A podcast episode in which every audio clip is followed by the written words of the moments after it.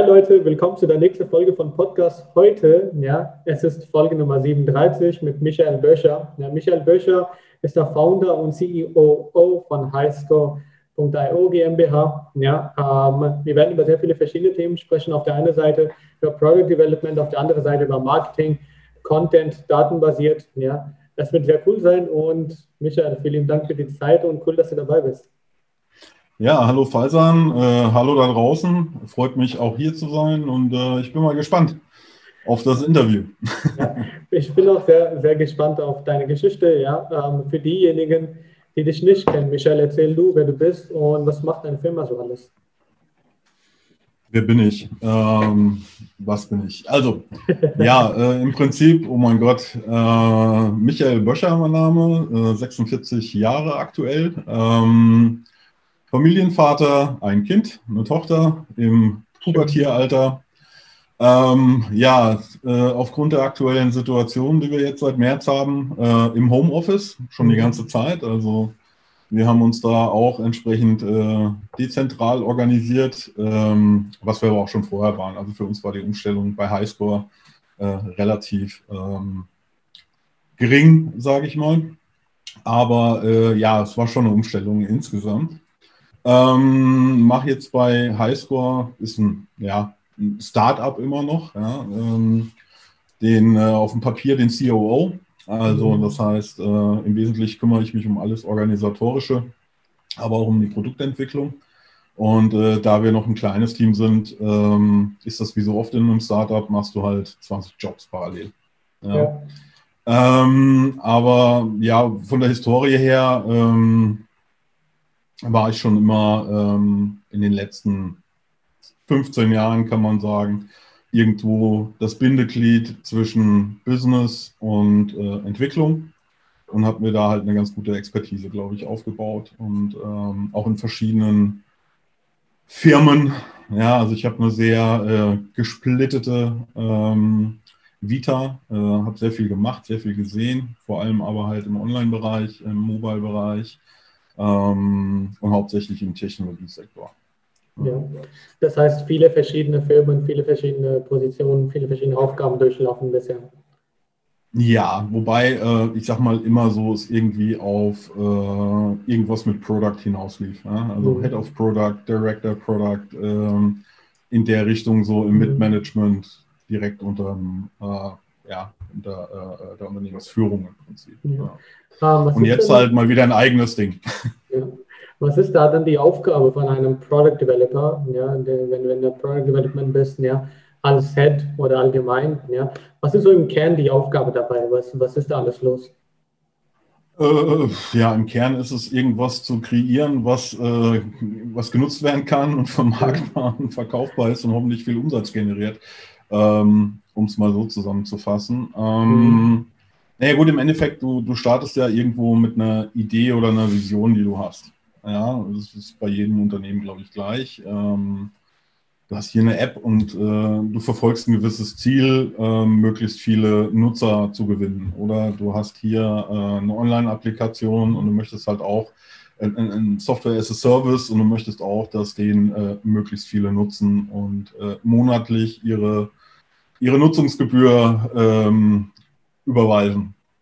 So, und ähm, jetzt ist erstmal die Frage halt, äh, wo gibt es da Opportunitäten? Ja, was hast du? Ist es unique? Was gibt es im Markt? Ähm, da ist also erstmal, bevor du irgendwas startest, auch eine ganze Menge Research dabei. Ja, weil es macht keinen Sinn, irgendwie Zeit und äh, Ressource, also Zeit und, und Geld in irgendwas reinzustecken, was es in der Form vielleicht schon hundertfach gibt. Und ähm, insofern ist äh, der Job von einem, ich sage jetzt einfach mal Produktler, ja, in der Führungsposition hast du mehrere Kollegen oder Kolleginnen, die dich bei der Arbeit unterstützen und sich um Teilaspekte oder Teilbereiche halt kümmern. Aber im Großen und Ganzen musst du erstmal dir eine Strategie zurechtlegen mit, äh, ja, mit den Anforderungen, die an das Produkt gestellt werden aus verschiedenen Seiten. Ja. Das heißt, einmal klar, was äh, gibt der Markt her? Ja, wie ist das im lokalen Markt? Wie ist das äh, über die Grenzen hinaus? Gibt sowas schon in Europa? Ist auch die Frage dann, äh, wo willst du hin? Ja, das, ähm, baust du jetzt nur was für den deutschen Markt, baust du was für den europäischen Markt oder willst du äh, global was ausrollen? Das heißt also, äh, musst du erstmal recherchieren. Gibt es das schon in der Form? Wenn ja, was machen die anderen? Wie erfolgreich sind sie damit? Äh, wie platzieren sie es im Markt? Ähm, wo sind die Alleinstellungsmerkmale? Äh, lohnt sich das überhaupt, in die Richtung zu gehen und was äh, Vergleichbares zu bauen, ja, was wenig Sinn macht, sondern es sollte halt immer ein Evolutionsschritt drin sein, weil nur das verleitet dann natürlich auch dazu, das Produkt äh, spannenderweise zu nutzen. Ja. Ähm, also sehr, sehr vielschichtig. Ja. Einmal die Strategie, um es äh, kurz zu machen. Also Strategie und Research. Und dann das Ganze halt entsprechend so ähm, aufzubereiten, dass du relativ schnell Ergebnisse siehst, ja, beim Ausrollen des Produkts, äh, die ganzen Feedback-Channel auch hast, also dass du dich mit deinen Stakeholdern auch aktiv austauschst. Stakeholder in dem Sinne ist halt zum Beispiel äh, die Geschäftsleitung, klar, ja, die hat Anforderungen, die will wachsen, die will Umsatz generieren. Ähm, dann ist es vielleicht der Vertrieb, der spezielle Features braucht oder ähm, eben diese Alleinstellungsmerkmale, ja, um zusammen mit dem Marketing trommeln zu können. Äh, dann gibt es natürlich die Endanwender, die äh, oder, oder vielleicht auch intern Account Manager oder sonstiges, die irgendwelche Tools und äh, äh, Anforderungen haben an, an das Gesamtsystem. Äh, Endanwender, wie gesagt. Ähm, und vielleicht auch Investoren, ja, die ähm, äh, in irgendwas investiert haben und auch ähm, da entsprechend was, was sehen wollen, was nach ihrem Gusto kommt. Also du hast ganz viele Abteilungen und mhm. äh, Meinungen und äh, du versuchst das alles zu sammeln und dann halt entsprechend äh, zu priorisieren und so zurechtzuschneiden, dass du halt relativ schnell ähm, Fortschritte siehst und ein Produkt an den Markt bringst, das auch gleich möglichst viel Benefit und dann natürlich auch Umsatz stiftet. Ja. Verstehe, ja. Das heißt, es ist eine sehr, sehr, sehr große, vielschichtige Aufgabe mit viel Verantwortung und gleichzeitig auch ähm, sehr viel Input, was man so aus den verschiedenen Bereichen alles zusammenholt, um im Endeffekt eine Sache dann zu kreieren. Und ja, also im Prinzip bist du, bist du ein Kommunikationslayer ja, mhm. zwischen allen, allen Abteilungen, weil du musst es natürlich dann auch der Entwicklung äh, mhm. verkaufen und aufpassen, dass die äh, Entwicklung nicht, äh, ja, ich sag mal, es sind ja Künstler. Ja? Mhm. Also ich sage immer, Entwickler sind wie Kreative. Und äh, wenn du ihnen einfach nur, ich sag mal, einen Task hinlegst und den nicht genauer spezifizierst, was du wirklich von ihnen willst und was es bringt und das auch nicht priorisiert ist, dann werden sie kreativ und immer mhm. kreativer. Ja? Und äh, dann kommt nachher irgendwas bei raus, ähm, was du gar nicht bestellt hast, was du gar nicht wolltest. Ja? Und ja. es dauert, dauert viel zu lange. Und ja. ähm, also insofern ist es halt viel Kommunikation, Monitoring und immer wieder hinterfragen ja, mhm. ähm, und möglichst was abzuliefern, wo du schnell Feedback bekommst. Ja. Und dafür hast du dann aber auch wieder in den einzelnen in den einzelnen Ausprägungen auch wieder Spezialisten. Hier hast du einen UX-Experten, einen fürs Design. Also es ist auch, wie sich so ein Team zusammensetzen kann, sehr vielschichtig. Ja. Und du orchestrierst das Ganze halt ja, und versuchst das ähm, am Laufen zu halten. Ja, und wir genau. sind da dann die Aufgaben zwischen so Head of Product Design und äh, mit das ganze Team drumherum. Ja, wie sind da dann die Aufgabenaufteilungen, wie äh, wenn, äh, sagen wir mal, ein Produkt äh, erneuert werden sollte? Das kommt wieder ganz, also meine Erfahrung ist, das kommt wieder ganz auf das Team an, das du hast. Mhm. Ja, ähm, jeder hat ja so seine Stärken und Schwächen und ähm, ich kann auch nicht alles. Ja. Ähm, und da kommt es halt drauf an, äh, wer hat an was Spaß, ja, oder was macht ihm Freude, worin ist er gut, ja, und klar muss man auch manchmal Sachen machen, die liegen einem nicht, aber wer, ja, muss jeder von uns irgendwie. Mhm. Und äh, dementsprechend ähm, ist es auch teamintern halt wichtig, sich miteinander zu unterhalten, ähm, klares Ziel vorzugeben, also was sind die, die äh, Schritte äh, in den kommenden Tagen, in, in, den nächsten Wochen, wo wollen wir hin, ja? und das halt runterzubrechen und dann entsprechend zu verteilen. Ja? Und da gibt es ja auch wieder verschiedenste Frameworks, also ich weiß nicht, äh, in den Podcasts vorher mit wie vielen Softwareentwicklern oder CTOs du vielleicht schon gesprochen hast oder Leuten bisschen. ähnlichen. Ja, nur ein bisschen. Es, ja, es gibt halt, ähm, ich bin Fan von agilem Arbeiten. Mhm. Also Agile, ähm, da fällt vielen sofort Scrum ein. Ja, Mhm. alle, alle, war ja eine, eine riesige Welle, die da in den letzten Jahren durch Deutschland ging. Alles muss Scrum machen. Ähm, aber es gibt da sehr viele ähm, Frameworks, sowas zu orchestrieren. Das hängt auch immer davon ab, in was für einem Status du gerade bist, ja, ähm, mit dem Produkt. Am Anfang ist es vielleicht eher ein Kanban, also ein einfaches äh, Task in Arbeit und fertig, ja. Und ähm, dann vielleicht später halt wirklich sowas wie ein, Scrum-Framework, was aber auch wieder sehr individuell auf das Team abgestimmt ist. Ja, also Scrum ist nicht gleich Scrum. Es gibt halt die Idee vor, wie das Team nachher arbeitet und in was für einer, in was für, für äh, Sprintzyklen. Ja, ähm, in diesem äh, ja, Evaluierungsprozess so praktisch. Das ist auch sehr, sehr unterschiedlich. Also das sind halt Sachen, da muss man sich dann rantasten, muss seine, seine Teamleute, seine Teammember verstehen, ja, wo ist jeder gut und dann halt einfach auch mal einen Konsens finden, hier und da. Ja. Der eine macht mal, macht das Projekt lieber, der andere das Projekt lieber. Und ich bin dann eher so ein Freund, der dann die Aufgaben auch so verteilt, dass sich jeder damit A identifizieren kann, dass jeder verstanden hat und äh, B ähm, dann auch äh, abarbeiten kann. Ja? Oder aber auch den Leuten halt Zeit und Raum gibt, sich, ähm, ja, es muss ja auch ein bisschen challenging sein. Ja? Also ähm, auch da möglichst freie Hand lässt. Aber ähm, im Endeffekt ist das ähm, sehr, sehr individuell pro Team, selbst pro Organisationseinheit. Also äh, ist es ein Startup oder ist es ein Enterprise oder das kann man so gar nicht über den Kamm scheren. Ja? Das muss ich finden und das dauert auch immer einen Moment. Aber wenn es dann mal läuft, ähm, dann ähm, ja, rollt das wie eine Nähmaschine. Also die Erfahrung habe ich auch schon gemacht. Ja.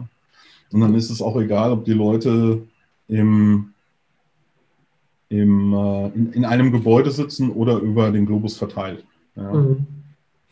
ja, das heißt dann, die Aufgabe von einem Head wäre dann sozusagen alles zu managen, die ganzen Punkte zusammenzuhalten, die Kommunikation extern zu halten und auch intern und das alles dann zusammenzubringen, dass im Endeffekt etwas produziert wird und etwas hergestellt wird, was so die ganzen Wünsche jeder Einzelne zusammenbringt.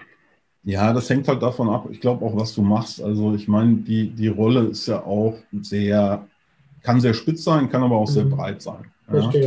Ich habe die Erfahrung gemacht halt äh, in meinen äh, letzten zwei Jahrzehnten, in denen ich halt auch viel ins, eigentlich fast nur Startups gemacht habe, ähm, dass die Rolle halt sehr breit gefasst ist. Mhm. Ja, ähm, und du natürlich auch noch Teilaspekte da drin hast, äh, die dann auch teilweise in den, äh, ja, den CFO vielleicht auch übernimmt.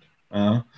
Ähm, das hängt halt immer, wie gesagt, äh, ganz vom Status und äh, von der Organisation selber ab. Ja. Ähm, aber im Wesentlichen, wenn du sagst, äh, du bist Produktentwickler oder Produktler, Produktmanager, ähm, dann ist es sehr viel Kommunikation, äh, Recherche, ähm, und ähm, ja, entwickeln. Also wo will ich hin und wie komme ich dahin und in was für Schritten und wie kann ich ganz schnell Feedback-Channel halt äh, äh, auch etablieren ja, und Feedback einsammeln, dass ich nicht in die falsche Richtung marschiere und einem halben Jahr feststelle, oh mein Gott, wir müssen alles neu machen, sondern du willst halt Fehler so schnell wie möglich eigentlich machen, ja, um sie zu erkennen und dann halt lieber einen halben Schritt zurück und dann nach links marschiert statt nach rechts. Ja. Und ähm, das ist so ein bisschen vereinfacht die Aufgabe.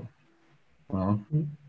Diese, dieser, dieser, dieser kleine Satz, das gefällt mir sehr gut. Fehler so schnell wie möglich machen, ja, um dann ja. äh, herauszufinden, ja, äh, weil bisher, was ich immer gehört habe, ja, ist so, viele Fehler machen, ja, oder auch Fehler machen, damit sozusagen daraus ein schlussendlich ein Schluss entzogen werden kann, woraus dann eine gute Entscheidung hergeleitet werden kann. Ja?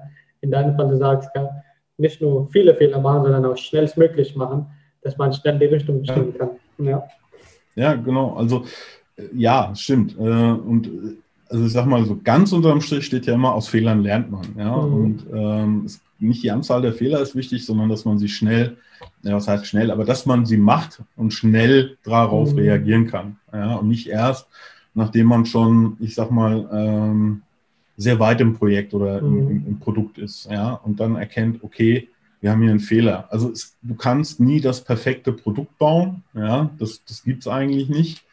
Ähm, es, ist, es ist ein Prozess, ja, es ist ein Prozess, äh, der, daher kommt ja auch dieses Continuous Programming oder Continuous Development, ja, es, es geht immer wieder in in Zyklen voran. Ja? Und klar hast du auch mal was gemacht, was vielleicht nicht so toll war. Und das hast du in einem A-B-Testing. Also gibt es ja auch verschiedene Tools, die du machen kannst. Mhm. Ja? Ähm, der, äh, die eine Usergruppe bekommt äh, Interface A zu sehen, die andere bekommt Interface B zu sehen. Und dann guckst du halt, wie sie miteinander, äh, wie sie mit dem Produkt interagieren. Ja, dann holst du ein bisschen Feedback ein von der Fokusgruppe oder was weiß ich. Dann weißt du, okay, B funktioniert gar nicht, A. Ja, also mhm. nehmen wir A weiter. Und ähm, das sind halt die Sachen, die du installieren musst, ja, mhm. ähm, um halt dieses Feedback, diese Erkenntnisse relativ schnell zu sammeln. Ähm, und wenn halt A und B falsch sind, ja, dann kriegst du das auch schnell genug mit. Und dann weißt du, okay, ich muss eine Version C bauen, weil A und B halt nicht funktionieren. Mhm. Ja. Ähm, und wenn du nur eine Version A baust, ja, oder irgendeiner intern entscheidet äh, von der Geschäftsleitung, ihr baut jetzt B, ja, aber du siehst halt äh, dann später, B funktioniert überhaupt nicht beim Nutzer, ja, und das ist das Problem, dann ähm, ja, hast du ein Problem. Also deswegen ist schnell oder schn so schnell wie möglich Fehler erkennen, ja, mhm. vielleicht äh, sogar noch besser äh, anstatt machen. Am besten macht man gar keine Fehler, ja, aber das ist unrealistisch. Und äh, am besten Fehler so schnell wie möglich erkennen und darauf zu reagieren. Ja, das ist so ähm, ja, eine, der, eine der wichtigsten Regeln, glaube ich, bei der ganzen Geschichte. Macht Sinn. Und wenn du hast ja eben das Thema Fokusgruppen angesprochen, ja. Ähm, worauf sollte bei der Auswahl einer Fokusgruppe geachtet werden? Boah, das hängt ja auch wieder von der Zielrichtung ab. Wen adressierst du denn?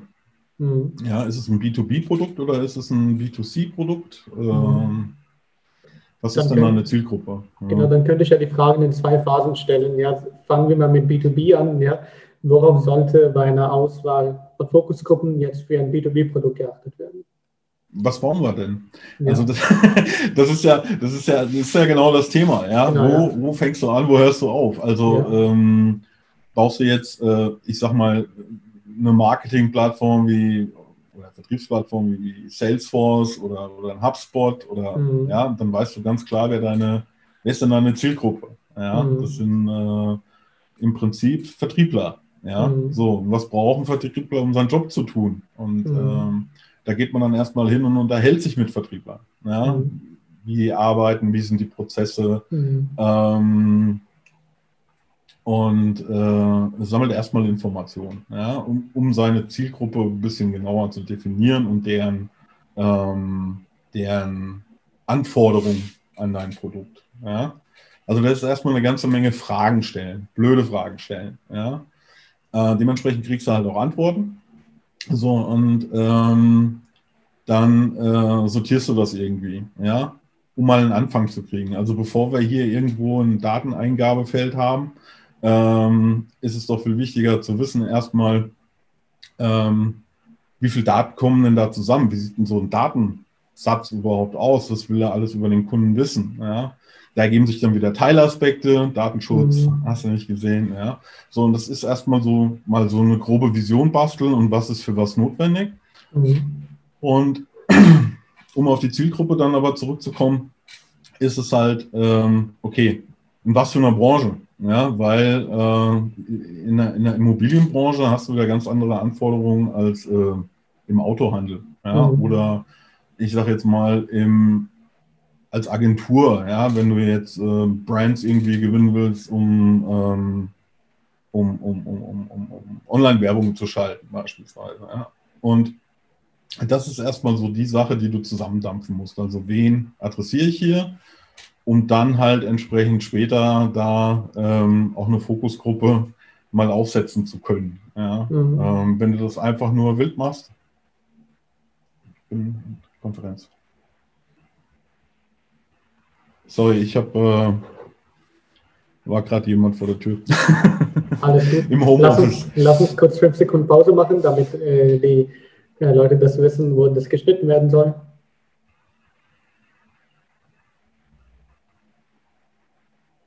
Okay, ja. Gut. Ähm,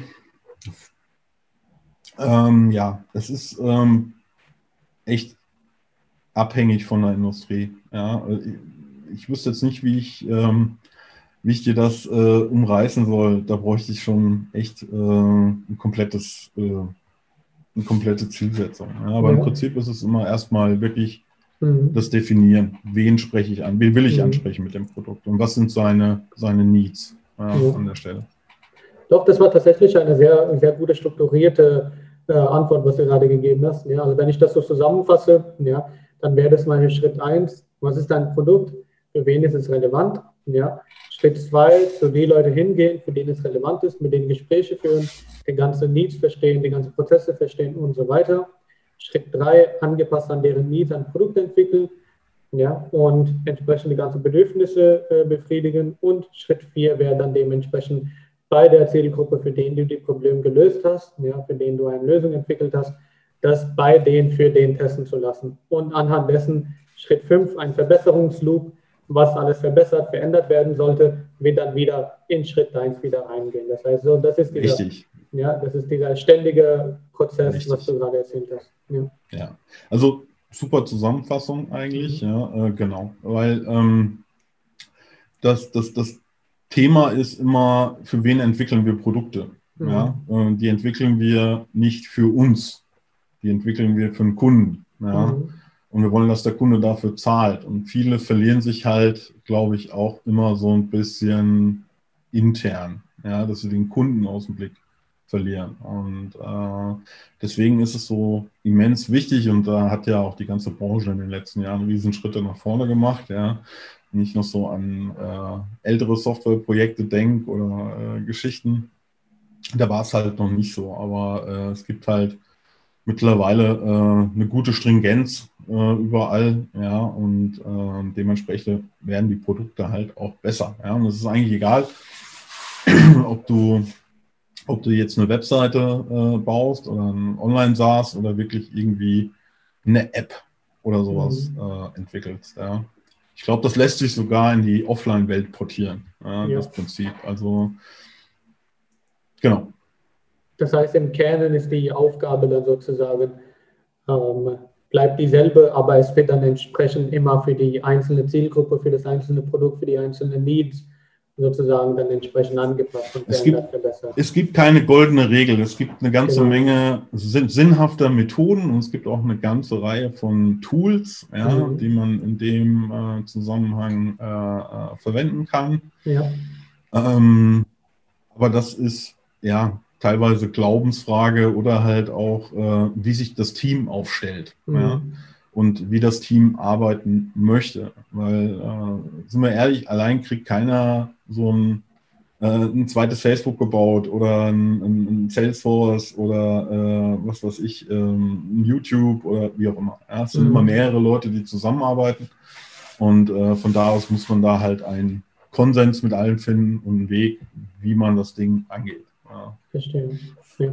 ja. ziemlich interessant. Ich glaube, gerade aus der Perspektive von einem äh, von einem Product Development, also von jemandem, der tatsächlich als Head oder in dem ganzen Aufgabengebiet gearbeitet hat.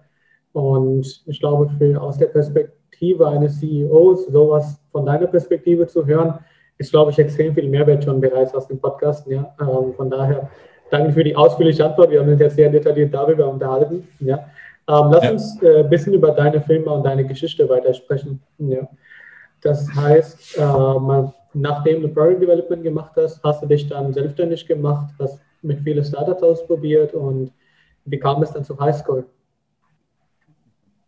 Ähm, also generell, ich bin schon ewig in der Online-Branche. Ähm, mhm. Das war zu Zeiten des neuen Marktes damals, bin ich quer eingestiegen. Ähm, habe ganz klassisch eine Ausbildung bei Siemens gemacht als Kommunikationselektroniker, also auch mhm. nie studiert oder so, aber nebenher viel programmiert. Mhm. Bin dann zu Zeiten des neuen Marktes in eine, in eine Bude, ähm, ja, das war damals eins der ersten, ja, wenn man so will, Vermarkter-Netzwerke ja, für ja. Gaming-Seiten. Also Counterstrike.de, ähm, mit Moorhuhn waren wir damals ganz groß, also Games.de. Ähm, ähm, und habe da halt Community Manager und sowas wie ein, ein, DevOps gemacht, kann man ja. sagen. Ähm, und von da aus hatte ich dann schon ein erstes Start-up. Damals hießen die, glaube ich, noch gar nicht so. Es war halt einfach ein, ein Newcomer. Ähm, gegründet im Bereich ähm, Online-Gaming-Plattform, also Game Server. Ja, und ähm, und äh, äh, was haben wir noch gemacht? LAN-Partys, genau. Also das Verrückte da, wo die Leute am Wochenende äh, den Rechner ins Auto geschmissen haben, sind 500 Kilometer durch Deutschland gerast, haben den Kram dann eine Halle aufgebaut, irgendwie miteinander vernetzt und dann 72 Stunden miteinander gedattelt. Ja? Ähm, ja. Und da hatten wir Infrastruktur äh, für vermietet. Ähm, Wie hat das denn eigentlich dann, funktioniert?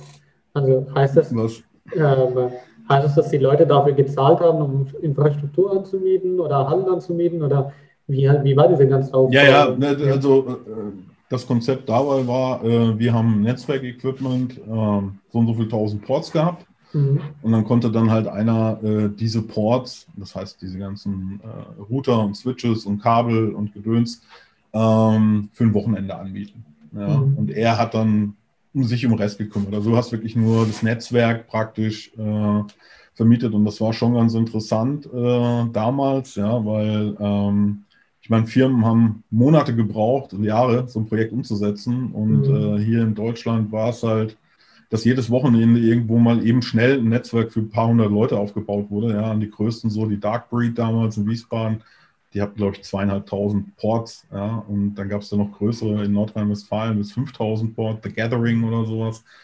Und das war schon ganz spannend, ja, dass da einfach ein paar Jungs zusammenkommen, Netzwerk zusammenstöpseln mhm. und dann auch das Ganze funktioniert hat. Ja, und ähm, da hat man damals die Fachkräfte gefunden, die man äh, benötigt hat in seiner IT-Abteilung ja, auf den Veranstaltungen.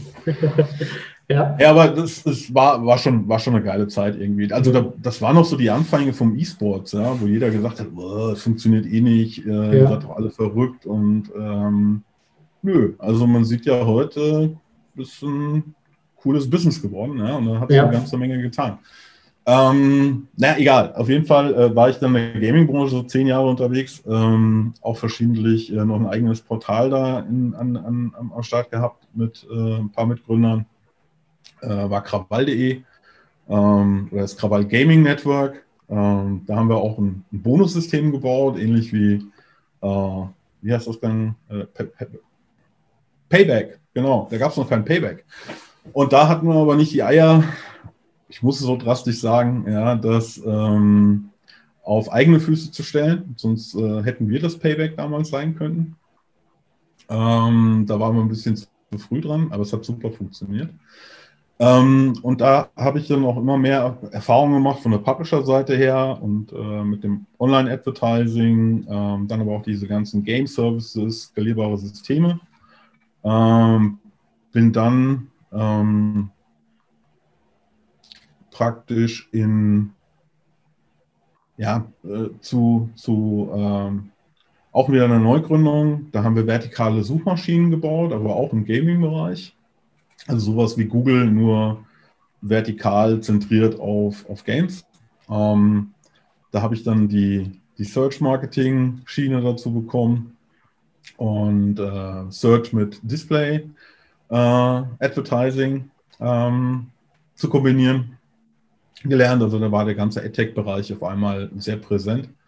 Ähm, und jetzt sind wir ungefähr so bei 2,6. ähm, bin dann von da aus mal ganz kurz in einer, in einer, in einer ja, bei, bei, bei äh, eigentlich einem klassischen Produkt gelandet, das in den Handel gebracht werden sollte. Das mhm. war äh, damals auch eine Gaming-Konsole. Ähm, Gizmondo hieß das Ding.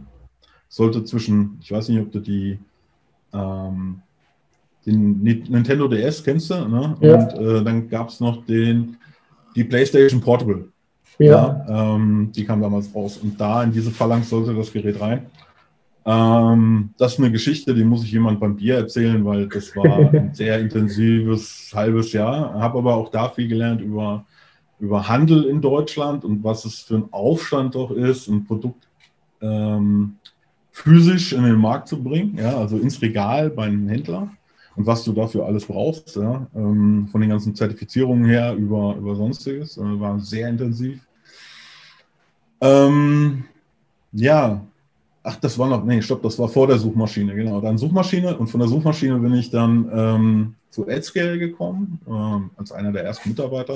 Und AdScale war damals praktisch ähm, ein, ein Online-Ad-Exchange, ja, wo äh, man als Werbetreibender ähm, über ein Selbstbuchungsfrontend seine Kampagne einstellen konnte, so ähnlich wie du das heute machst bei Google AdSense oder Google Ads. Mhm. Ja. Und äh, konntest dann halt äh, dich entscheiden, auf was für Webseiten du diese Werbung ausspielen willst. Ja. Und da haben wir, 2008 äh, war das, angefangen, ein System zu entwickeln nach Vorbild von ein paar Amerikanern. Da hieß die Firma damals AdBrite. Ähm, und dann aber relativ schnell äh, festgestellt, dass die Regeln im deutschen Markt ein bisschen anders sind. Und ähm, dann unser eigenes Ding gemacht. Ja.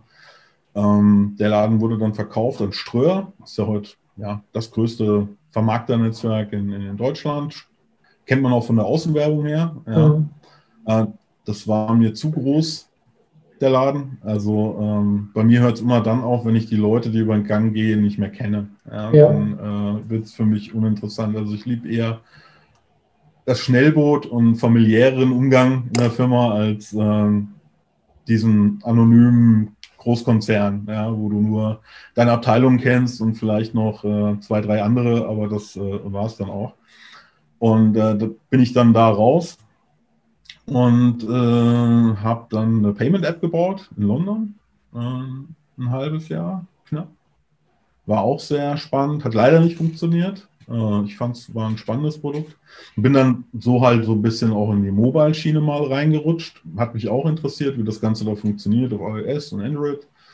Mm, und dann danach wieder in Berlin äh, bei einer Mobile Marketing Firma. Da haben wir ein System gebaut, das äh, Push-Nachrichten äh, beispielsweise versendet oder diese In-App-Nachrichten und so weiter. Da war halt auch wieder viel SDK-Entwicklung, iOS, Android und so weiter dabei. Und aber auch das Integrieren in die Geschäftsprozesse praktisch der, der Partner, die diese Produkte genutzt haben, um mit ihren Kunden zu kommunizieren. Ja, da war dann eine Telekom dabei oder auch eine Rossmann oder wie auch immer. Und äh, die haben diese Software halt dann in ihre Apps verbaut und damit konntest du dann die Nutzer praktisch dann ansprechen, wann du sie ansprechen wolltest zum Reaktivieren. Mhm. Ähm, war auch sehr ein spannendes Thema. Das System musste auch sehr skalierbar sein. Wenn du hunderttausende Nutzer hast, die die App äh, äh, nutzen, ja, und dann zeitgleich auch äh, hunderttausende Nachrichten rausschicken musst. Mm. Und äh, dann habe ich ein bisschen Video-Syndication gemacht. Ähm, und das war damals Firma ClipKit, wo entsprechend äh, ja praktisch eine, eine Videovermarktung stattfand. Ähm, das heißt, die haben auf der einen Seite Publisher, also Content-Anbieter gesucht und auf der anderen Seite Content generiert oder Content eingekauft, das heißt Videos. Wir haben sich dann darum gekümmert, dass der, der Publisher äh, für seinen Artikel auch ein passendes Video hat und dann noch äh, passend Werbung zum Artikel und zum Video ausgespielt werden sollte. Und da hat das Thema Kontext auf einmal wieder eine Rolle gespielt, ja, was, ähm, also ich rede jetzt von 2016, das war 2008 schon mal interessant. Und ähm, praktisch, wie schaffe ich es, dieses Video in einem passenden Umfeld auszuspielen? Und äh, da war ja auch schon im Gespräch so, dass ähm, die Cookies irgendwann mal alle sterben sollen. Also das, was sich gerade massiv nervt, wenn du äh, eine Webseite besuchst, äh, Datenschutz, DSVGO, E-Privacy und so weiter, dass äh, die Cookies ähm, ja über langfristig aussterben sollen oder dass es schwerer werden soll, nutzerspezifische äh, Daten zu sammeln. Und dann habe ich äh, in diesem Kontext halt äh, gesagt, okay, es sind halt nicht nur Videos, für die das interessant ist, also die Technologie, ja, wie schaffe ich es, das passende Video für den passenden Content auszuspielen, also den Content zu analysieren und zu wissen, worum geht es da, ähm, sondern das ist halt für viele Anwendungsfälle interessant. Ja. Und dann haben wir praktisch die Idee gefasst, ähm, ja, einen Service zu bauen, der genau das tut. Ja, äh, nämlich Content analysiert und dir sagt, worum geht es in dem Content. Und du dementsprechend auf Basis dieser Datenpunkte halt automatisiert Entscheidungen treffen kannst und kannst dann ein Ad ausspielen, ein Video ähm, oder sonst was mitmachen. Ja? Mhm. Und das war so die, der erste Grundgedanke, die, die, die erste Idee zu Highscore damals in 2016.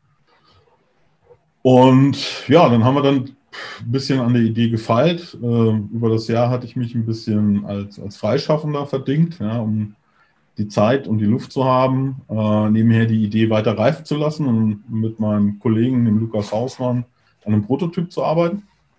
Und äh, dann bin ich zu dem Expo 2016 im September und habe die Idee ein bisschen gespreadet und äh, viele fanden das spannend. Ja. Wobei es halt auch nicht so neu war. Da sind wir wieder bei dem Thema. Ja, such dir mhm. die Nische, weil es gab ja schon Anbieter in dem Bereich. Also ähm, so Player wie Oracle, äh, also jetzt Oracle äh, Grapeshot, damals war Grapeshot noch alleine, jetzt sind sie von Oracle gekauft worden. Oder äh, Admantix und äh, Lakey, ja, die sind alle schon weggekauft vom Markt. Ähm, also es gab schon praktisch ein, ein, ein eine Competition. Ja. Und wir dann halt geguckt haben, okay, was können wir denn anders, was können wir denn besser machen. Ja. Und haben das halt gepitcht, äh, ein paar Testkeys rausgeschickt und Feedback eingeholt und äh, dann wollte auf einmal der erste 2017 dafür Geld bezahlen. Ja, und dann haben wir gesagt, oh, könnte, könnte gehen. Und äh, ja, dann mussten wir dann eine Firma gründen, damit wir dann halt auch Rechnungen stellen können und so weiter, also damit der, der Rahmen einfach passt, ja, und wir dann äh, entsprechend auch äh, äh, agieren können. Und ähm, dann haben wir Highscore im, ja, im März eigentlich gegründet und im Mai waren wir dann angetragen, hatten auch die ersten Kunden gleich. Ja. Ähm, das war natürlich ein Momentum, das wir da hatten. Das war auch super. Aber es äh, dauert doch ganz schön lange, ein Technologieunternehmen aufzubauen. Ja, also mhm. wir sind immer noch dran. Ja. Und was Aber heißt, das mal so ja. die Bandbreite. Ja. Ja, also war einiges los, war nie langweilig, ja, kurz gefasst. Kurz, nee, war nicht langweilig. Ja. ähm, ja. Also ich könnte, könnte tausende Anekdoten erzählen ja. ich glaube, äh, dann der Videopodcast würde einfach, ja, würde den Rahmen sprengen komplett. Ich komme jetzt schon ins Schwafeln, ja. Also, Aber wir haben, wir, wir, haben ja noch genug Zeit, von daher ist es ja alles noch mega, mega easy. Ähm, das heißt, ähm, du, hast, du hast eben das Thema angesprochen, ähm, Highscore, Direktkunden und ihr seid immer noch ein Startup ja, ähm, und Technologieunternehmen aufzubauen dauert viel länger als äh, erwartet oder als gedacht. Ja. Ähm, auf ja, der anderen also Seite. Was wir bei Highscore. Mhm. Ja, sorry. Ja, äh, sorry für die Unterbrechung. Ja. Auf der anderen Seite heißt es ja auch gleichzeitig, äh, dass tatsächlich Technologieunternehmen auch schnell skalierbar sind. Ja, ähm, und ähm, gibt es da eine Begründung dafür, wo du sagst, hey, äh, ich bin der Meinung, dass die Technologieunternehmen, die wir haben, dass das so viel Zeit dauert, um sich aufzubauen? Oder liegt das eher jetzt an dieser Maßnahme Corona und so weiter, dass da eine, dass ein Momentum verloren gegangen ist? Sowohl als auch. Also ähm, erstmal ist es ja so, wir hatten eine Idee. Bei uns war eher so, was könnte eine mögliche Zielgruppe sein? Mhm. Und wir haben halt ein Grundsystem gebaut, äh, kurz erklärt, ja, äh, wir analysieren jegliche Art von digitalem Content. Mhm. Du kannst Text, äh, eine Webseite, Video, Audio ähm, gegen eine, eine, eine API, also eine Schnittstelle senden. Und wir sagen dir dann, worum es eigentlich geht. Ja, also essentiell äh, ausgedrückt in Kategorien, Keywords, in einem Sentiment, also die Tonalität, ist es positiv, negativ, ist es vielleicht Brand Risk und, und, und, und. Also äh, geben dir halt äh, multiple äh, Datenpunkte zurück, auf deren Basis du eine Entscheidung fällen kannst. Verstehe. Das ist so das Grundprodukt, ja, das wir damals entwickelt haben. Und ähm, da gibt es halt, für, oder haben wir ja, diverse Industrien und Anwendungsmöglichkeiten gesehen. Und dann geht es erstmal los, das zu testen. Ja, mhm. also für wen funktioniert das denn? Für wen funktioniert das nicht? Äh, was müsstest du noch tun, um mit denen Geschäft zu machen? Und haben halt echt, äh, ich glaube, 20 oder 30 Use Cases äh, gehabt, ja. Und äh, davon erstmal die weggeschnitten, wo wir gesehen haben, das dauert zu lang. Ja, mhm. Und uns dann erstmal auf drei, vier, fünf konzentriert. Und da wirklich versucht, Kunden zu gewinnen. Ja. Und wie gesagt, wir hatten am Anfang Momentum und haben dann auch gedacht, yay, ja, das rockt, das rollt, ja. Äh, jeder will es haben und äh, die ersten Kunden kamen rein und wie so, yeah, und weiter und dann auf einmal kam gar nichts mehr. Ja, und es hat ja. ewig gedauert. Also so ein Sales-Zyklus auf einmal, um mit größeren ins Geschäft zu kommen, zwölf Monate, das ist nicht skalieren. Ja? Das funktioniert ja. so nicht. Ähm, es war halt einfach ermüdend und erschöpfend. Ähm, wir haben dann nochmal äh, ja, das Produkt nochmal verfeinert und äh, dann uns eigentlich auf zwei, drei Use Cases äh, nochmal runtergedampft, ja ähm, auf einen wesentlichen und zwei, die wir so mitnehmen. Ja, und jetzt rollt es eigentlich. Also wir haben jetzt so unsere, unseren Weg gefunden, unsere Strategie, in die wir gehen wollen. Und ähm, das äh, verfolgen wir jetzt halt stringent. Ja. Also wir haben erstmal breit getestet, Sachen weggeschnitten, die nicht funktioniert haben. Und äh, wenn du ein kleines, kleines Team bist, auch um, hauptsächlich selbst äh, finanziert, ja, keine, keine Millionen äh, zur Verfügung gestellt bekommst, mit denen du dann erstmal wild agieren kannst, ähm, dauert halt das eine oder andere ein bisschen länger und gerade auch im, im Technologiebereich, ähm, wenn du gerade auch alles das umsetzen willst, was gerade on the edge ist, ja, ähm, ist halt, äh, du arbeitest halt auch viel mit Unsicherheiten. Ja. Du musst erstmal wirklich viel ausprobieren, was bringt. Ähm, was kostet was bringt ja, was kommt raus, wie kann ich es verkaufen und diese ganzen Fragestellungen und diese ganzen Analysen, das, das dauert einfach seine Zeit, ja. Und da sind wir jetzt praktisch mit fertig und dann wollten wir loslegen und dann kam Corona. ja, und äh, das hat uns dann erstmal auch ein, ein, äh, ja, ich sage jetzt mal, ein bisschen gebremst, ja, mhm. aber ähm, jetzt so seit seit Ende der Sommerferien kann man sagen, ja, ähm, geht es auch hier wieder einen großen Schritt voran. Äh, ja. Wir sind da, sind da guter Dinge. Ja, und das, äh, das in mein Podcast ist ja auch ein B2B-Podcast, das heißt, es sind sehr viele entweder Unternehmer oder CEOs, die gerade in dem als Zuhörer sozusagen da sind. Ja, welche der Use Cases von Highscore wäre zum Beispiel für die interessant? Ja, so ein kurzes kleines Plug zum Beispiel von Highscore.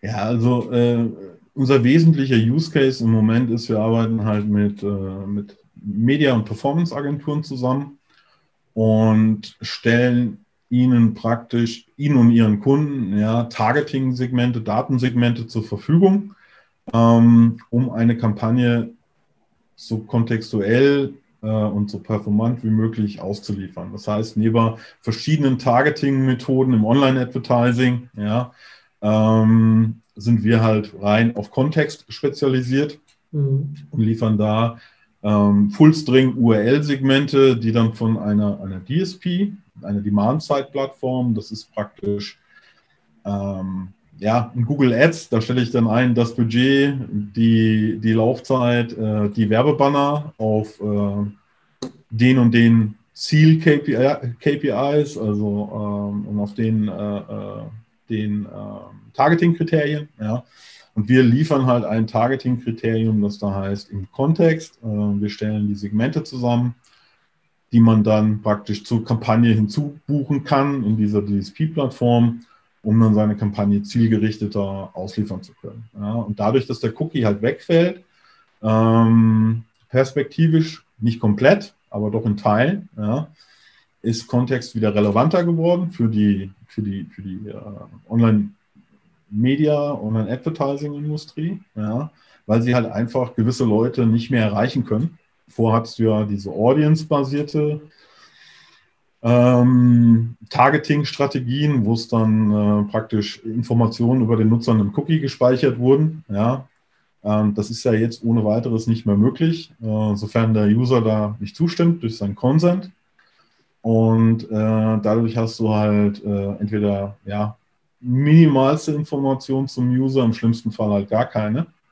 Und wenn du möglichst zielgerichtet ausliefern willst, brauchst du halt irgendwas. Ja um die Zielgruppe einschränken zu können, damit du dein Werbebudget nicht in den Orkus bläst ja? und äh, überhaupt kein, keine, äh, äh, äh ja, kein Werbeerfolg äh, dann hast. Und da helfen wir halt. Ja? Wir, wie gesagt, wir, wir analysieren den Content, können verschiedene Datenpunkte zur Verfügung stellen. Es geht sogar so weit, dass wir äh, sagen, dieser Text ist eher für einen Mann äh, in der Altersgruppe zwischen 40 und 44 relevant. Ja? Äh, und ähm, basierend auf den Informationen, die wir für eine Online-Kampagne bekommen ja, oder ein Briefing, schneiden wir die Segmente entweder individuell für den Werbekunden und die Agentur ja, oder bieten halt auch äh, Standardsegmente an, die dann, wie gesagt, in die DSPs gepusht werden um, ähm, und da ähm, dann einfach per Mausklick ähm, der Kampagne hinzugefügt werden können, um dann die Werbemittel, die Werbung zielgerichtet ausspielen zu können. Ja. Ja. Und im Kontext heißt halt auch immer, dass äh, ja, die, die, das Werbebanner, die Werbebotschaft ein bisschen was mit dem zu tun hat, was auch im Artikel steht, mhm. den der Nutzer liest. Ja, mhm. Also Beispiel, äh, eine Lufthansa-Werbung, das ist ein altbekannte Beispiel, ich will keine Lufthansa-Werbung bei einem Unglück, Flugzeugunglück über die Lufthansa äh, lesen. Ja? ja. Ähm, solche Geschichten halt. Ja. Ja. Also auch das können wir dann sicherstellen. Ja. Ziemlich interessant. Ja. Also das heißt, da ist dann sehr viel Datenanalyse am Start und gleichzeitig ein sehr gut trainierter, äh, trainiertes System, was so die ganzen Daten dann entsprechend analysiert und entsprechend auch eine. Ja, also wir, wir, wir verarbeiten keine persönlichen Daten. Wir verarbeiten mhm. keine persönlichen Daten. Ähm, das ist eigentlich, das meiste ist wirklich Natural Language Processing, nennt sich das, ja, NLP. Ähm, und, oder besser ist NLU, Natural Language Understanding, ja, mhm. also die Sprache zu verstehen, den Text zu verstehen. Ähm, und dann, äh, genau, Machine Learning gehört halt dazu. Verstehe. Ja. ja. Interessant, ja. Das heißt, was sind dann im Moment dann entsprechend deine Aufgabenstellen? Viele. Ähm, das eine ist natürlich klar, das äh, Produkt weiterzuentwickeln, ja, mit den Kollegen in der Entwicklung und ihnen zu sagen, wo die Prioritäten hier sind. Das andere ist äh, natürlich mit den, mit den Kunden zusammenzuarbeiten, ähm, die Kampagnen auch zu analysieren. Ja, wie gut funktionieren diese Segmente? Ähm, ist noch ein bisschen, bisschen manueller Arbeit momentan, ähm, auch diese Kampagnen zu, zu analysieren. Ja, also wirklich zu gucken, was funktioniert, auf was für ein Content. Das ist manchmal super spannend auch zu sehen. Äh, wie, wie die Sachen zusammenwirken. Ja, ähm, und so Sachen, die man gedacht hat, äh, das funktioniert so und so, dann äh, doch widerlegt. Ähm, also ist eine Menge Data Science dabei, Datenanalyse, ja, äh, und die Erkenntnisse daraus dann wieder äh, zu verwenden, um Optimierung am System, aber auch an den Segmenten dann vorzunehmen und das dann auch zu automatisieren, also Algorithmen zu entwickeln, ähm, die dann einfach auch äh, den Prozess mh, so automatisch wie möglich äh, halten, ja, so dass du keine Arbeit mehr hast. Im Prinzip wollen wir nur noch einen Regler, du sagst, was du willst und die Maschine macht den Rest für dich und ähm, gut ist. Ja. Und äh, ja, da arbeiten wir gerade im Moment dran. Und der Tagesablauf ist diffizil. Ne? es richtet sich mehr momentan, äh, wie das halt so ein Startup ist, äh, nach den Sachen, die schnell erledigt werden können und am meisten bringen. Mhm. Ja, und größere Sachen, die versuchst du halt ähm, so kleinteilig wie möglich zu splitten. Ähm, ich könnte dir jetzt momentan sagen, das ist ein geregelter Tagesablauf, aber das wäre auch gelogen, weil ähm, in einem Startup gibt es keine Regel. Ja? ja. Ähm, nicht in den kleinen. Du ja. hast halt multiple Themen und multiple Topics, um die du dich kümmern musst. Und im Prinzip bist du eigentlich am Jonglieren. Mhm. Du hast am Anfang der Woche einen Plan. Ja. Und wenn du den am Ende der Woche geschafft hast, dann Respekt. ja, ähm, ja, in der aber, Regel kommt ja äh, Mitte der Woche einiges dazu, von daher. Ja, ähm, ja oder gleich übers Wochenende. Ähm, aber das, also im Prinzip äh, versuchst du ähm, die Bälle in der Luft zu halten und ähm, ja, dann, dann nach und nach Verstärkung reinzubekommen und die Bälle halt zu verteilen. Ja. Mhm. Ähm, genau. So ist das in einem, in einem Startup. Ja. interessant. Also, wenn wir jetzt über ähm, Product Development an, an sich sprechen, ja, ähm, wenn wir uns jetzt einfach nur kurz so den, den Bereich von der folgenden Frage eingrenzen, ja, dann äh, was waren deine lehrreichsten Fehler als Product Developer?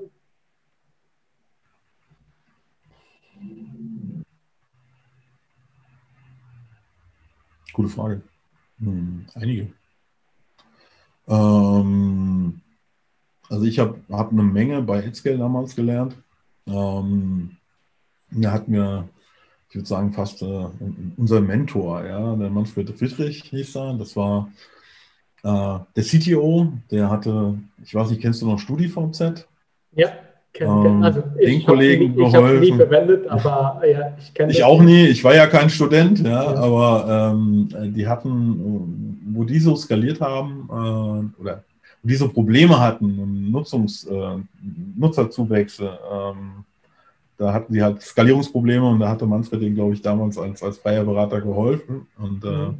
er ist dann halt äh, nach Neuseeland ausgewandert und äh, hatte dann von da aus AdScale praktisch äh, äh, ähm, ja, ich sag mal, technisch den Prototyp gebaut und irgendwie ist es dann so geblieben und die Entwicklung von Netscale war damals in Neuseeland. Ja. Und ich war der Brückenkopf dahin und ich kannte da auch noch kein Scrum und äh, diese ganzen Methodiken. Also ich habe mich erst da damit auseinandergesetzt und äh, habe halt gesehen, was ich die Jahre vorher falsch gemacht habe. Ja. Und ähm, ich würde sagen, das war so meine, meine größte Erkenntnis, ja, dass diese agilen Ansätze und die verschiedenen Frameworks und so weiter, dass man das nicht einfach wegwischen sollte, ja, sondern man sollte sich wirklich damit beschäftigen und dann auch gucken, was in seinem konkreten Fall, und das ist auch ein Trial and Error, ja, äh, gerade das richtige Framework, die richtige Methodik, äh, die richtigen Tools sind, ja, um den, äh, ja, um halt ähm, das Produkt zu entwickeln. Ja, auch das ist die Tools, selbst die Tools ähm, ändern sich über die Zeit. Ja. Und äh, so diese, diese Erkenntnis über diese Zeit in, in diesem Zusammenspiel, ich glaube, das war so die lehrreichste Zeit. Ja. Äh, aber das alles auf eine Regel runterzubrechen, mach Fehler und lerne schnell daraus. Ja. Das ist, das ist so die, die, äh, oder lerne schnell aus Fehlern.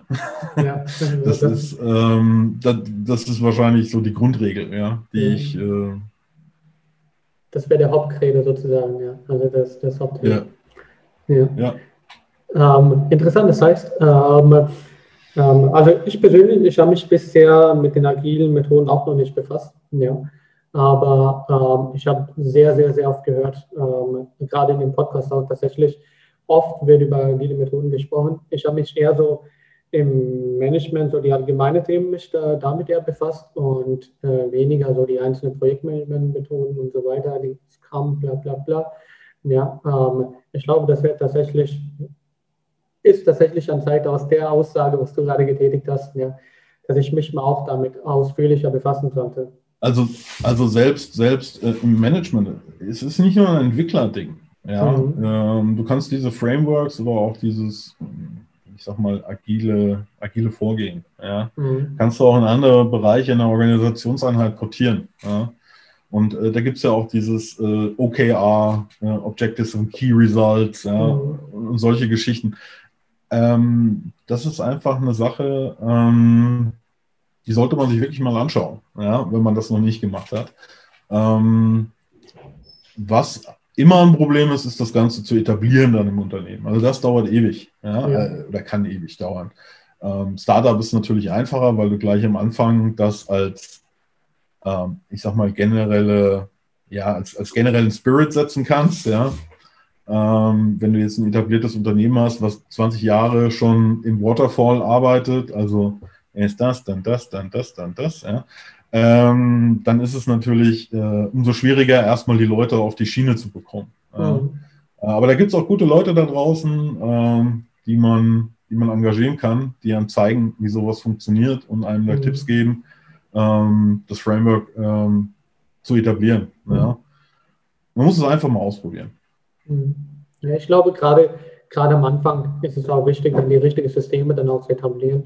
Gerade wenn man am Anfang von Unternehmen ist, ja, dass man dann dementsprechend auch ähm, die Systeme entsprechend skalieren kann, nicht, dass es dann im Nachhinein dazu kommt, ähm, dass man ja, es ist ja ein fließender Prozess. Also ja. ich sage, ich kann am Anfang Pläne schmieden hoch 20 und kann mhm. mir äh, die und die Tools, die Tools sind immer noch so gut wie die, die er, der sie benutzt, ja. Und das Logisch. andere ist halt, äh, also das, das heißt halt, äh, wenn du es nicht konsequent machst, Konsequenz ist im Endeffekt halt auch wichtig. Äh, mhm. Priorisierung und Konsequenz noch, ja.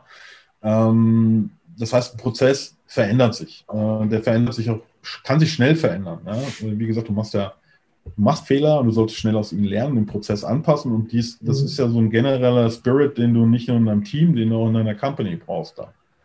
Ähm, weil wenn, wenn jetzt beispielsweise eine Geschäftsführung alles blockt, ja, oder auch äh, Prozesse nicht eingehalten werden äh, vom Vertrieb, klassisches Beispiel, Vertriebler gehen raus und verkaufen alles, ja, äh, selbst Sachen, die das Produkt noch gar nicht kann. Und äh, dann ist es ja meistens so, hey, hey, hey, hier, Freunde, äh, habe ich verkauft, ja. Und wir so, oh geil, musst du, äh, oh, brauchen ein halbes Jahr. Ja, geht nicht, muss morgen fertig sein. ja. Hab's ja schon ja. verkauft. Ja. So, und, und dann fangen die Probleme an. Das heißt, ähm, es ist auch ein, ein, ein, Verzahnen der einzelnen Abteilungen miteinander, dass sie alle ins gleiche, ins, ins gleiche äh, Horn stoßen und da halt auch ähm, ja, diesen Spirit zusammentragen. Ja. Und äh, dabei können Frameworks helfen. Am Anfang ist das alles ein bisschen wilder mit einfachen Listen, aber nachher mhm. kannst du ein richtiges, richtiges, einen richtigen Prozess einziehen über diese Frameworks, dass das Ganze auch schön taktet, dass du weißt, was ist in drei Wochen fertig. Ja? Dass der Vertrieb dann nicht rausläuft und sagt, ey, äh, kriegt ihr morgen, sondern weiß, okay, ich habe mich jetzt abgestimmt, äh, dauert zwei Zyklen, also in sechs Wochen ist das fertig. Mhm. Ja? Oder Geschäftsleitung sagt, okay, wir machen das den Sprint, so heißt das mit Scrum beispielsweise, mhm. in einem, einem Softwareentwicklungszyklus. Ja, machen das in dem Sprint jetzt fertig, dafür verschiebt sich halt alles andere. Ja, dann muss mhm. dann eine Entscheidung, eine Priorisierung getroffen werden. Ähm, das Ganze ist dann so in der DNA nachher eines Unternehmens, dass die Leute wirklich planen können. Ja, vom Vertrieb über das Account Management bis hin zum Kunden. Wenn der Kunde weiß, ich kriege das in sechs Wochen, ja, dann ist es auch fein. Der braucht nicht alles morgen. Ja. Ähm, und das ist also, äh, ja, ich glaube, essentiell. Aber es hängt halt immer davon ab, also am Anfang große Pläne zu schmieden, ist cool als Vision, ja, aber wie du da hinkommst, ist total unterschiedlich. Mhm. Es gibt nicht den Weg, ja, es gibt, äh, der sieht eigentlich so aus, ja, mhm. dass du da irgendwie äh, hinkommst und ähm, das muss man halt einfach äh, im Team finden. Ja, und am besten einen haben, der diesen Prozess überwacht und auch einfordert. Ja? Also Konsequenz. Und ähm, ja, die kann ich momentan, die habe ich selber nicht, ja, aufgrund der Situation. Wie gesagt, ja. Startup ist immer ein bisschen besonders, aber die brauchst du relativ schnell, je mehr Leute äh, du in einem Unternehmen hast. Ja. Mhm. Und hier mit so zehn Leuten geht das noch alles. Äh, bist du aber schon mal über 20 oder 30, dann brauchst du einfach was, ähm, nach dem du dich richten kannst ja, und nach dem mhm. du arbeitest. Ja, macht vollkommen Sinn, ja. Ähm, das, äh, ich werde jetzt einfach aus dem Kontext, also ein bisschen weg von dem Kontext, was du alles erzählt hast, und hin zu der nächsten Frage. Ja. Ähm, die nächste Frage ist, ja, ähm, was sind die Herausforderungen beim Leiten von einem Unternehmen in deiner Branche? Hm. Ähm. Das fragt mal jemand, der da schon länger unterwegs ist. Ähm, ja. Was sind die Herausforderungen? Also ich meine, die, die Herausforderungen, die, glaube ich, jeder äh, Geschäftsführer irgendwo hat. Ich habe ja das große Glück, dass ich mir die Aufgabe teile äh, mit einem der Mitgründer. Wir sind ja drei, ja, und jeder hat so sein, seine, seine Spezialisierung. Ähm, und ich glaube, die Herausforderung ist, wenn du das alles alleine machen musst, ja, ähm, das geht fast gar nicht. Ja. Also ich hasse zum Beispiel äh, Buchhaltung und äh, ähm, ja, das ganze, die ganzen Financials. Ja. Klar, nach Budget und äh, auch Zahlen, also alles cool, ja, ähm, aber jetzt im Detail sich wirklich dann äh, um die einzelnen Buchungen, Liquidität und was weiß ich was zu kümmern, mhm. ähm, das, das kann ich auch, aber das macht mir keinen Spaß. Ja. Und wenn du äh, dann jemand hast, also ich glaube, der Erfolg liegt immer, wenn du ein Unternehmen gründest, ich würde immer sagen, mach es nie alleine. Ja, mach es nie alleine, such dir immer Leute für Sachen, die du selbst nicht gerne machst ähm, und die, die es da besser können, ja, die holst du dir mit rein. Und äh, weil sonst ist, äh, ja, weil, weil sonst wird das nichts. Ja? Also ähm, wir haben halt eine ganz klare Aufgabenteilung und jeder hat so sein Spezialgebiet und danach, danach gehen wir einfach vor. Ja? Und äh, diese Herausforderungen liegen halt, ich glaube, auch wieder ganz unterschiedlich von, von, von, vom Status der Organisation. Ja? Ähm, meine, momentan ist es einfach, äh, dadurch, dass wir noch eine geringe Größe haben, dass halt auch, ich sag mal, äh, das Team eher noch sehr familiär ist. Ja, du kennst jeden, äh, du weißt, wie jeder tickt, du sitzt sehr eng aufeinander. Ähm, mhm. Die Herausforderung kommt dann, wenn das Unternehmen halt wächst. Ja, und du die Leute nicht mehr so gut kennst. Äh, und dann äh, äh, dieser ganze Personalsektor auch größer wird. Ja, ich glaube, von, von, vom Produkt und dem Team her lässt sich das immer gut überwachen. Ich glaube, Komplexität kommt dann dabei, äh, je mehr Mitarbeiter du beschäftigst. Und das ist, glaube ich, aber auch ein Thema, was, äh, was das Komplexeste überhaupt ist. Mitarbeiterführung und äh, Mitarbeiter onboarden und Mitarbeiter entwickeln. Und ich glaube, das ist immer die, die größte Challenge, um sich dann selber ein bisschen auch zurückzunehmen. Mhm. Also ich habe auch oder verfalle in diese Muster, dass ich äh, multiple interessiert bin, ja, nicht nur in Technologie, sondern mich auch andere Sachen ziemlich interessieren. Und irgendwie auch so der Hemdsärmelige, ja, der immer sagt, so, da sind wir dabei. Ja, und äh, das irgendwie das, ja. das Loslassen. Ja, also auch irgendwann kannst du halt nicht mehr alles machen. Du musst einfach den Leuten vertrauen und mhm. ähm, dann auch Aufgaben abgeben. Also ähm, und delegieren. Ja, und mhm. das ist, glaube ich, das, äh, was immer die größten Herausforderungen sind. Also Mitarbeiter, Mitarbeiter entwickeln, ja, äh, delegieren, sich selber zurücknehmen und gucken eher, wie kann ich das Team unterstützen, und in dem, äh, in dem, was sie tun, ja, und wo, wo, wo ich sie hinhaben will, beziehungsweise das Produkt, anstatt äh, dagegen zu arbeiten.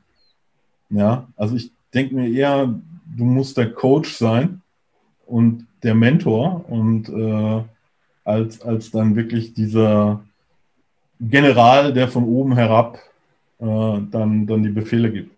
Und ich glaube, das ist so das, was immer, je nachdem, woher du kommst und äh, wie das Unternehmen dann wächst, ja, oder an was für einer Stelle du einsteigst und wie du es gewohnt warst, ich glaube, das ist so ein bisschen die Herausforderung, äh, die ich so sehe, immer in Führungspositionen. Ja. Also es kann nicht jeder Teams führen. Ähm, und ich glaube, ich habe auch so eine Wohlfühl-Ecke wo ich sage, das ist okay, ja, aber wenn ich jetzt äh, andere sehe, die tausende Mitarbeiter zu führen haben, zehntausende, vielleicht hunderttausende, dann äh, klar ist das auch nur ein Skalierungseffekt, ja, und es kommt darauf an, wie viele Ebenen du da drin hast, aber äh, meins wäre es jetzt nicht.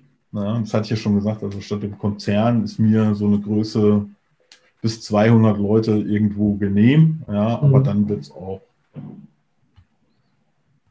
schwierig, finde ich. Ja, ja. Wir nähern uns auch dementsprechend langsam jetzt die Ende von dem Podcast so. Ja, wir haben uns über sehr, sehr viele verschiedene Themen unterhalten. Ja mega interessant, mega spannend. Ähm, also, die vorletzte Frage, das stelle ich immer sehr gerne. Ja. Ähm, das ist so ein bisschen so die Sales, die Verkaufsfrage. Ja. Ähm, und mhm. zwar, wen kennst du persönlich als CEO, der eine richtig coole Geschichte hat, der, der auch vielleicht seit zehn Jahren mindestens am Markt ist, ja, ähm, der, den ich vielleicht interviewen könnte? Einige. ähm, einige. Ähm,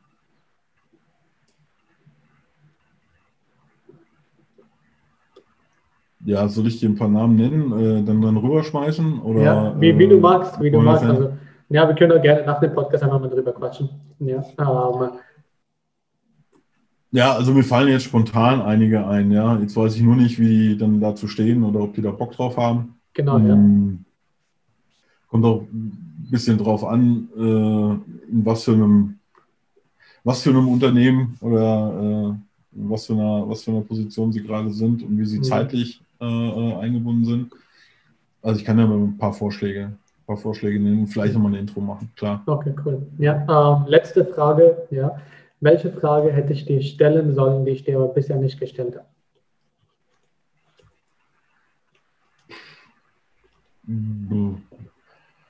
Welche Frage hättest du mir stellen sollen? Ähm, ja. Ähm,